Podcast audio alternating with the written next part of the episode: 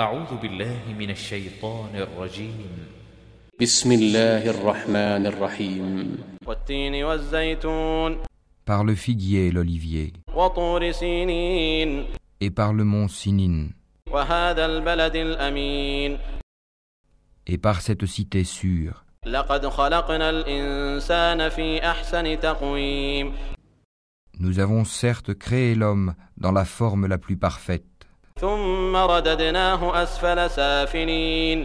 Ensuite, nous l'avons ramené au niveau le plus bas.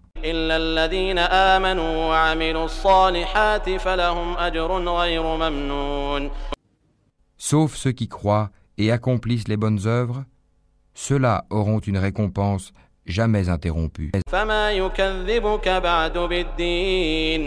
Après cela, qu'est-ce qui te fait traiter la rétribution de mensonge أليس الله بأحكم الحاكمين Allah n'est-il pas le plus sage des juges